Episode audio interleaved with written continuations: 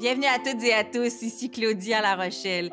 Aujourd'hui, je rencontre l'actrice Sylvie Drapeau, qui se révèle aussi être une très douée écrivaine depuis la sortie du premier livre de sa tétralogie en 2015.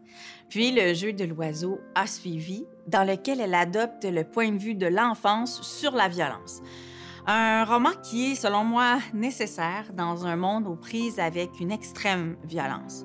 Comment faire triompher l'amour? Ben, c'est de ça dont on va parler, entre autres, avec Sylvie Drapeau.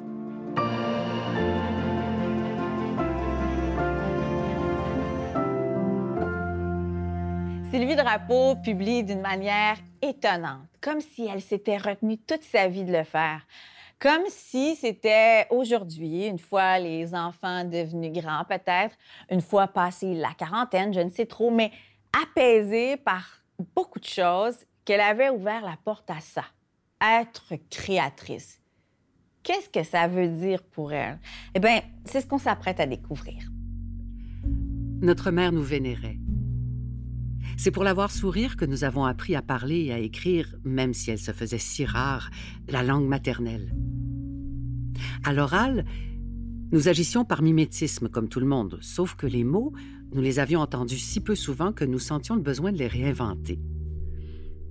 À deux, nous réussissions à apprendre une langue pas tout à fait la même dans l'élocution que celle de nos camarades de classe, c'est ce que nous découvririons bien assez vite, mais il s'agissait quand même d'une langue, disons, française. Bonjour Sylvie Drapeau. Bonjour. Merci d'être avec moi. c'est moi qui vous remercie de m'accueillir et de m'avoir lu. Ben oui, mais c'est un plaisir, c'est mon travail et je l'ai fait avec grand plaisir parce que le jeu de l'oiseau m'a charmé.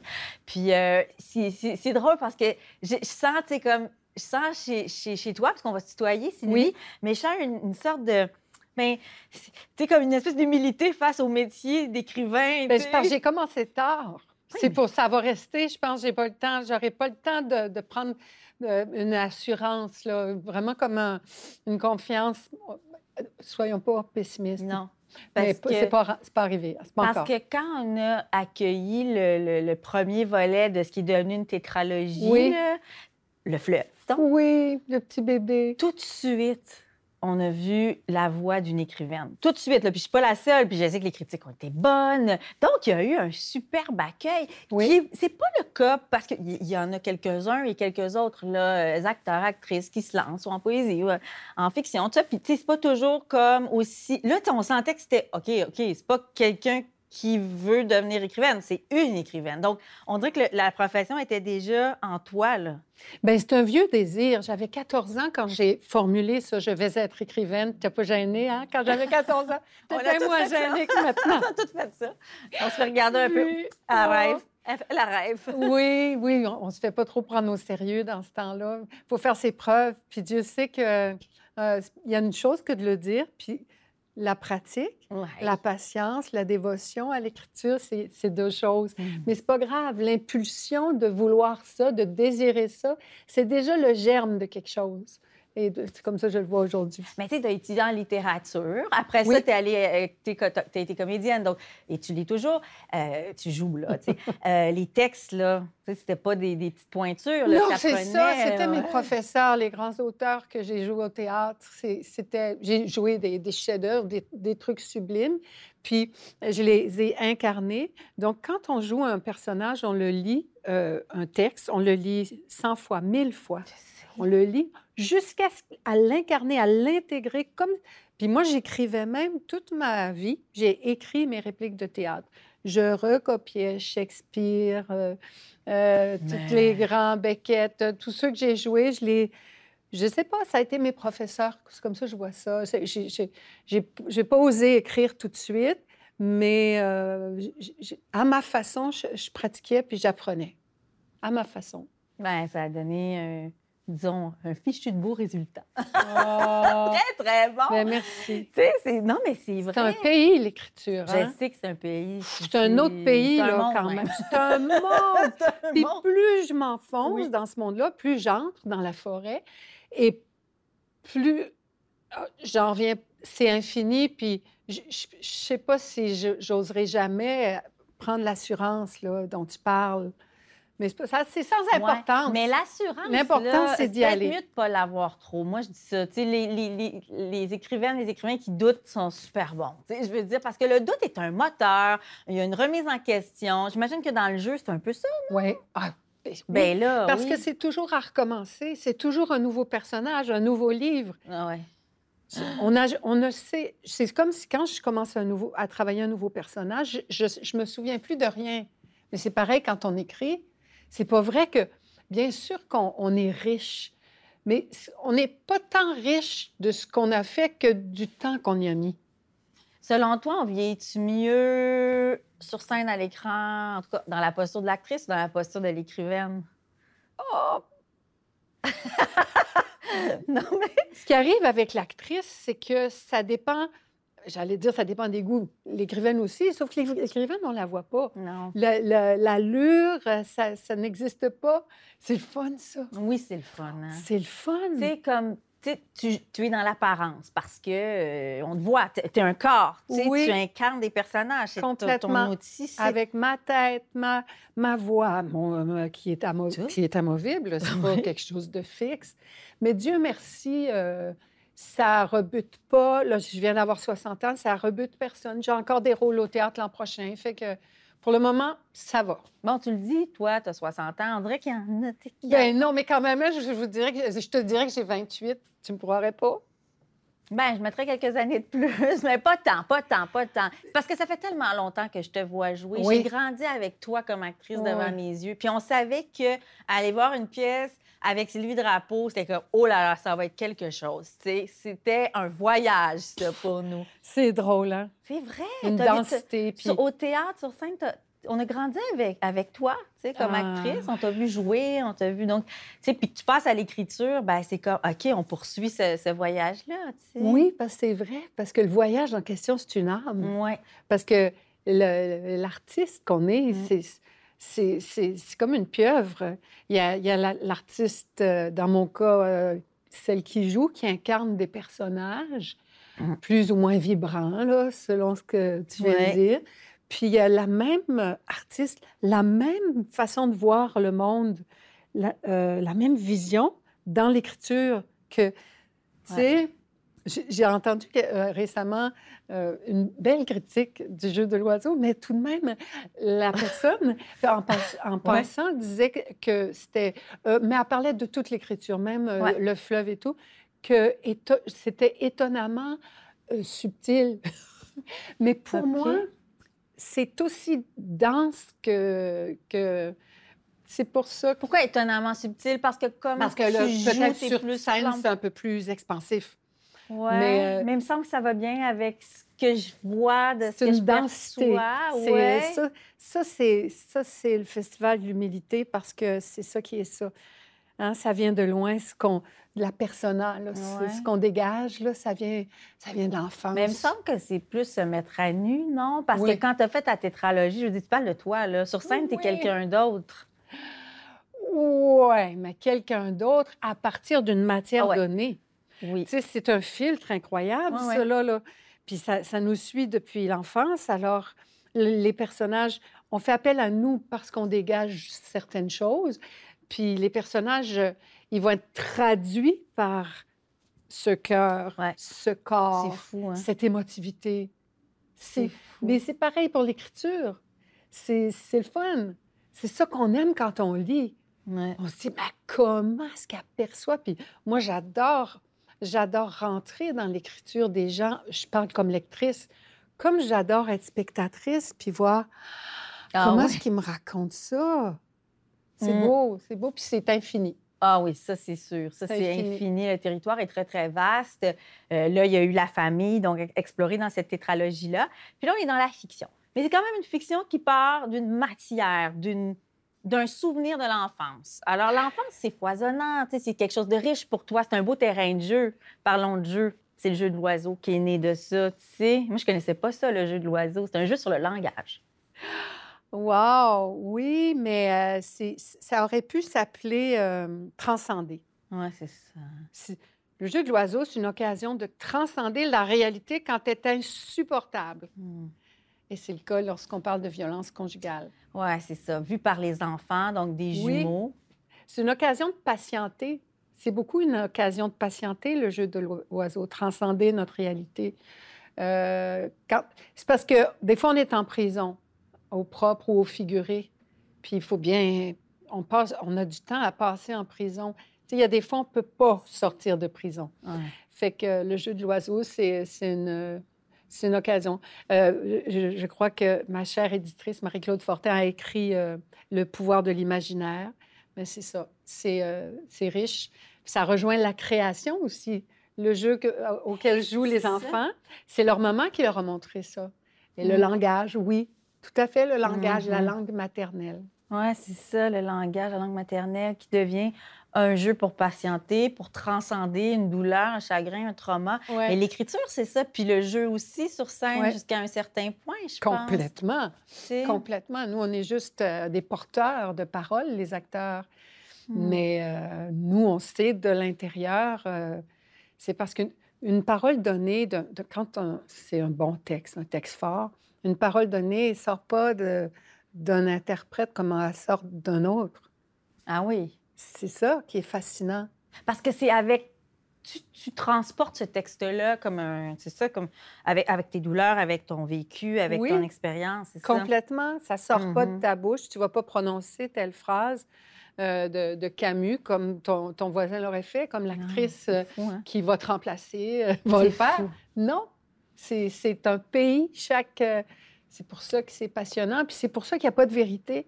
On peut pas dire c'est comme ça qu'on joue Non, tel, ça. grand personnage du répertoire. Euh, ah, non, Non. j'ai pas reçu le communiqué. Non.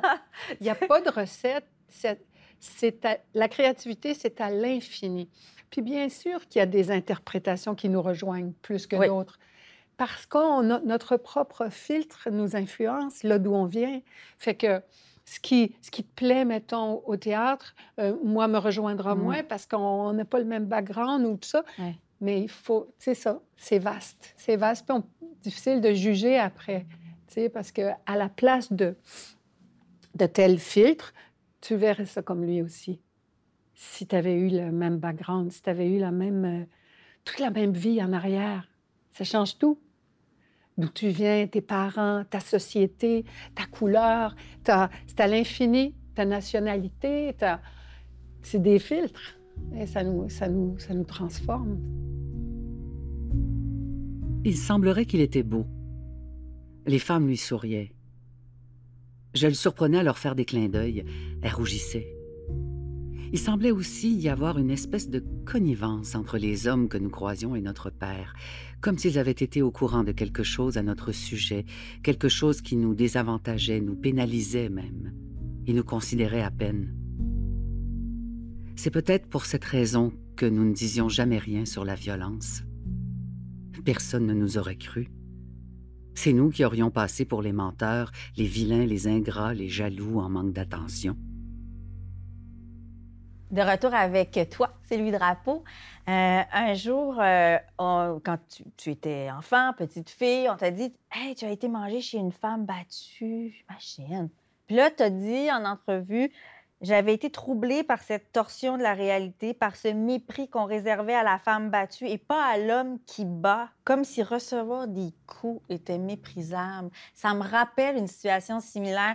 C'est vrai que c'est quand même bête que la victime soit la coupable. Puis ça arrive encore, c'est horrible.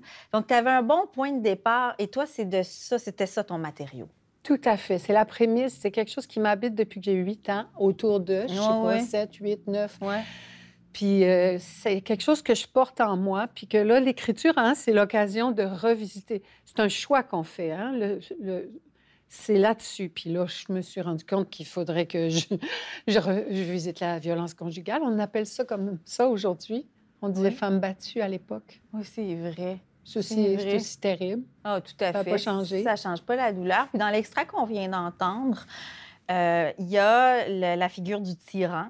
Donc, euh, il a fallu que tu explores un peu la psyché du, du, du- du batteur de femmes, le tyran, le Mhm. vilain, le vilain Ouais. qui est en cet homme-là. Oui. Euh, comment tu t'y es prise? Parce que c'est quand même, euh, c'est quand même tout un, tout un voyage. C'est complexe rentrer dans la psyché d'un Mhm. homme violent quand, quand on est de l'autre côté puis qu'on est juste la témoin. Bien, juste, on est la témoin et non pas justement euh, victime ou soi-même un peu porté par cette violence-là. Oui, oui. Bien, le, le, le point de vue, c'est celui de l'enfance. hein. C'est une petite fille qui En écrit plus, le ouais. livre. Oui, oui, c'est C'est- ça. Notre narratrice, elle a, elle, a, elle a 12 ans dans ce cas-ci. Elle a 12 ans, notre narratrice. Ça fait que c'est sa vision. Puis comme c'est son père, elle ne juge pas, elle observe. Mm. Donc, je suis observatrice de la violence. Euh, Qu'est-ce que j'ai fait? J'ai j'ai, euh, j'ai- lu un, un gros dossier, un rapport euh, sur la violence conjugale euh, Ah ouais. euh, et des livres. et puis, euh, il y a le personnage de, de l'Autochtone aussi, pour lequel j'ai beaucoup lu, mais lui, même si on ne peut pas trop en parler parce que c'est un rêve, Oui. c'est, c'est, comment je dirais, c'est le prince. Fait que, mais parce qu'elle a 12 ans, la petite fille. Donc, c'est l'observation. Mais bien sûr que c'est la romantique que j'étais. Euh, et euh, Hmm. euh, c'est, la violence, elle est partout. Fait que lorsqu'on est artiste ou, ou même tout le temps, on observe la violence, on la voit, elle est partout. Alors, Puis on l'a beaucoup, beaucoup vu observé. à, à l'endroit des femmes. hein. Il me semble, on- elle a été comme soit exacerbée ou en tout cas, ça, le confinement des, des derniers temps nous, a- nous a fait prendre conscience à quel point euh, il y avait beaucoup de victimes de violences conjugales dans les foyers. Donc, Mm, dans le mm. confinement, ça, a pris, euh, ça a pris sa source énormément. Puis c'est- c'est c'est c'est pas tous les romans qui ont parlé de ça avec, avec ce point de vue-là qui est celui de l'enfant. Et toi, la façon dont tu as choisi de le faire, c'est que tu t'es pas mis à infantiliser ton langage. C'est ça, parce qu'il y en a parfois, quand ils prennent la, la voix d'une enfant, c'est écrit comme s'ils étaient... Toi, t'as pas fait ça. Non. Il a dit non. non, je sais pas si j'aurais su. je- non! Parce que j'aurais. C'est que je. ou- Oui, mais notre personnage de Claire, qui est Claire, la situation, euh, notre personnage de Claire, elle, lorsqu'elle écrit le livre, elle se souvient d'elle enfant, mais elle a peut-être 20 coques. Ouais, c'est ça. Elle est peut-être à l'université, qui sait? Ouais. Peut-être qu'elle étudie en, en- en études littéraires. Tu sais, je veux dire, il y a, il y a quand même une il y a une distance. distance, mais- un détachement. Donc, c'est une jeune femme qui se souvient de l'enfance. Mm. Donc, elle se souvient comment elle voyait le monsieur du dépanneur, Mm. comment elle percevait la violence, le cadre aride au bord d'un précipice. tu sais. Tout est là. Elle, elle est née au bord d'un précipice à, à tous les niveaux. Oui, Bien entendu. Effectivement.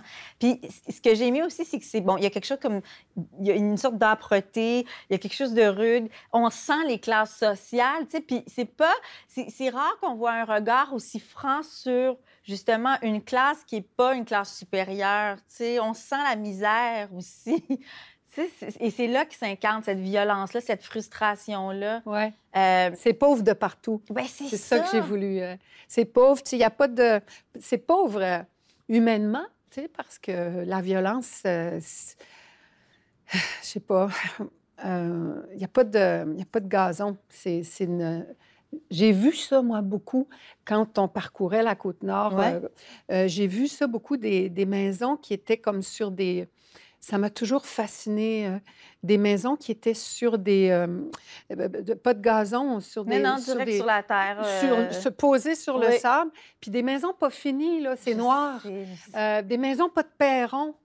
Puis, j'enfant, je voyais ça, puis j'étais fascinée. Comment est-ce qu'ils sortent? Comment est-ce qu'ils rentrent? Alors, j'ai exploré ça comme auteur. Oui, parce qu'à Bécomo, c'est ça. Oui, il y en a de ça. Il y en a de ça parce que je peux aller sur la Côte-Nord, je me rappelle, mais c'est pas juste là qu'il y a ça, parce qu'il y a ça ailleurs. Mais c'est parce que c'est vrai que ça, Des maisons pas finies. c'est, fascinant parce que tu dis, il n'y a comme pas d'issue. Exactement. Mais- Tu sais, au fond, ces gens-là, ils nous écoutent en ce moment, puis ils se disent, bon, ma maison n'était pas finie, puis euh, c'était pas grave. Mais moi, l'écrivain, l'auteur, lui, c'est toute, euh, toute l'humanité qui n'est pas finie comme la maison qui est scrap. C'est ça aussi. Oui, ça nourrit ton imaginaire beaucoup. ouais, c'est pas ça, fini. hein. La C'est- Côte-Nord est là, tu sais, puis de- dans la tétralogie aussi, puis dans, dans, dans le fleuve, dans, dans- la, la terre, le ciel, l'enfer, la forêt, le- tu sais. le-. Et moi, ce- qui, ce qui m'a aussi. La question que j'avais en suspens quand je, quand je te lisais, euh, Sylvie, c'est comment on élève nos garçons, parce que tu as deux garçons, comment on élève nos garçons dans un, dans un contexte où, euh, dans l'actualité, on parle beaucoup de féminicide, de violence, la violence des hommes, euh, l'agressivité des hommes, tout ça. Oui, ils sont tellement conscients de ça que j'ai quasiment peur que ça les, que ça les magane, mais dans l'autre sens, ah qui n'osent plus aller vers les femmes. Euh, qui, qui, soit comme euh, est-ce que c'est bien? Est-ce que je parle bien à une femme? Est-ce que je touche bien une femme? Tout ça. Tu sais, les jeunes, pas juste mes fils, mais les jeunes hommes, ils doivent être sur des œufs. Puis, euh, je me, me, dis un jour, on va retrouver un équilibre. C'est aller trop loin dans l'autre sens. Il faut revenir vers quelque chose de fou, de naturel et respectueux de tout bord, de tout côté. Mais hey, c'est pas tout, fait ça. Non, je sais pas comment on va faire. Tu sais, je suis pas, une spécialiste de rien. Euh, je suis juste quelqu'un qui se questionne. je suis témoin, puis j'observe, puis je témoigne. J'observe, je témoigne. J'observe énormément. C'est plus fort que moi. Ça a toujours été. Enfant, j'observais, je voyais. Je voyais ces maisons pas finies. Je voyais tout ça. Je voyais la violence. Je voyais le monsieur du dépanneur. C'est des choses que je voyais, que j'ai beaucoup emmagasinées. Fait que c'est sûr que c'est une fiction. Cette fois-ci, j'ai tout inventé, mais j'ai des points de repère visuels qui sont réels. C'est, ça ne peut pas faire autrement. Tu sais, hôtel, motel, piano-bar, euh, si tu es allé sur la côte nord, mais partout, euh, les, bars de danseuses, euh, c'est... Euh, on le voit ça dans le livre, puis on reconnaît des On reconnaît le snack bar, tout ça. C'est tellement... Le dépanneur, puis les gens, les, figures qui deviennent des mythes, des figures mythiques oui. de... J'invente l'histoire, mais le lieu, je, je, le vois, je le sens. Ça sent encore. C'est tout réel. C'est fou. Fait que c'est juste, il y a des personnages, des nouveaux personnages qui, qui évoluent dans ce décor que je connais bien. Qu'est-ce qui a fait que c'était à 48 ans, en 2015, hein, c'est ça? Oui. Qui t'a dit, bon, ben là, je vais écrire. Qu'est-ce qui s'est passé? Pourquoi j'ai osé là alors que j'avais pas osé? Bien, oui, est-ce que ça, ça coïncide? Parce que je, pense qu'à un moment donné, tu as fait une, sorte d'épuisement professionnel. Tout à fait. C'est à 48 ans que j'ai fait le, burn-out, dont je témoigne, c'est On comme dit ça en anglais, lockdown, d'un épuisement. Parce que ça, je me rappelle, moi, ça m'avait marqué. Ça m'avait marqué. Oh. Sylvie Drapeau, c'est comme à la je, je, la vois, mais oui. J'avais fait six spectacles cette année-là. Je me rappelle. Six des grands rôles. Je comprends. Des très grands rôles, Blanche Dubois, tout ça.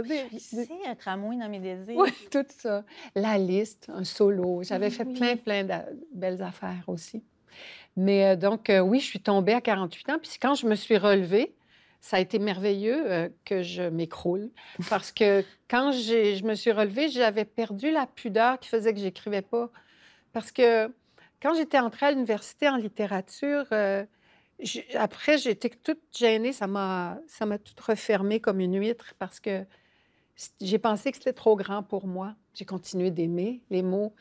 Puis, euh, puis j'ai continué de les aimer, puis j'ai continué de lire, puis en pratiquant, comme je l'ai dit tantôt, en incarnant la parole des autres. Mais je, je tu sais, quand les gens écrivent si bien, tu ne vois pas, toi, écrire. Tu sais, c'est un vrai cliché. Oui, mais c'est pas tout le monde qui écrit bien puis qui publie, hein, tu sais. Ça, c'est mystérieux. oui, pour moi, il y a moins de mystère, mais oui. 48 ans, je suis tombée, je me suis relevée, puis j'avais plus cette pudeur-là. Je vais être quand même même, je serais pas bonne. C'est pas grave. C'est pas grave. Depuis que j'ai 14 ans que je veux écrire, allez, on écrit, c'est tout. Des fois, on se dit, ah, quand on tombe au fond du baril, on peut pas aller plus bas, donc euh, autant se mettre à nu, tu sais. C'est ben, un peu ça, tu sais. On est très à nu quand, euh, tu sais, J'écoutais pas les nouvelles, mais euh, quand on annonce aux nouvelles que je, euh, que je, fais, que je suis tombée, parce, puis je ne serai pas au rideau vert ce soir, puis la pièce est annulée pour on ne sait pas combien de temps. Oh my God! je sais, que la performante, là, a, a, une grosse débarque. C'est fait, es comme ça, à nu, euh, toute, toute faible, toute abandonnée mais c'est beau. ben, J'aurais jamais écrit sans ça. Non, ben c'est ça. pour ça, j'ai fait comme l'addition dans ma tête. Mais tu sais, il y, a eu une avant puis une après, c'est Mais oui, parce que hein. ça prend beaucoup d'humilité pour écrire. Ah, c'est ça. Comme quoi, des fois, ben, ceux qui nous écoutent, peut-être qu'ils traversent une sale période. Je me oui. dis, ben, la Renaissance peut être porteuse. J'aime ça que tu dises ça parce que tout le monde traverse des sales périodes. Ouais. Tout le monde, sans exception. Puis si on, fait tout en blanc, tout est tout petit guidou, ben tout le monde se sent comme des cancres. oh, moi, je suis poche dans la vie. Non, non, on est toutes plus ou moins poches. Ben ça fait, euh, ça fait cliché de dire ça, mais, mais je le dis, merci pour l'espoir que tu incarnes et la générosité de t'être, de t'être présentée comme écrivaine, puis, puis d'être une écrivaine. Avec ce livre-là, ben ça, oui, c'est, il y a quelque chose qui, ça pense des plaies. Puis je suis sûre que ça va le faire pour plusieurs personnes. Puis pas juste avec le jeu de l'oiseau, mais avec la tétralogie. Oui, aussi. parce qu'il y a une franchise Wow. qui fait que les gens, ils- tu sais, je me présente pas comme quelqu'un de, c'est super imparfait, mais c'est Oh. pas l'éloge de l'imperfection, mais c'est la franchise de, de, de dire qu'on est tous. euh, On aime mieux ça, cette franchise-là, que, que du parfait plate. Parce que ça aussi, il y en a. Merci oh, beaucoup, merci Sylvie. beaucoup. Merci de m'avoir accueilli. Merci. Le jeu de l'oiseau est un roman de Sylvie Drapeau paru aux éditions Leméac. Animation et recherche, Claudia Larochelle. Réalisation, Michel Pelletier. Production exécutive, Nadine Dufour. Merci à nos partenaires, la Grande Bibliothèque, les studios Audio Z et le gouvernement du Québec. Claudia à la page est une émission de Savoir Média disponible en ligne, à la télé et en balado-diffusion.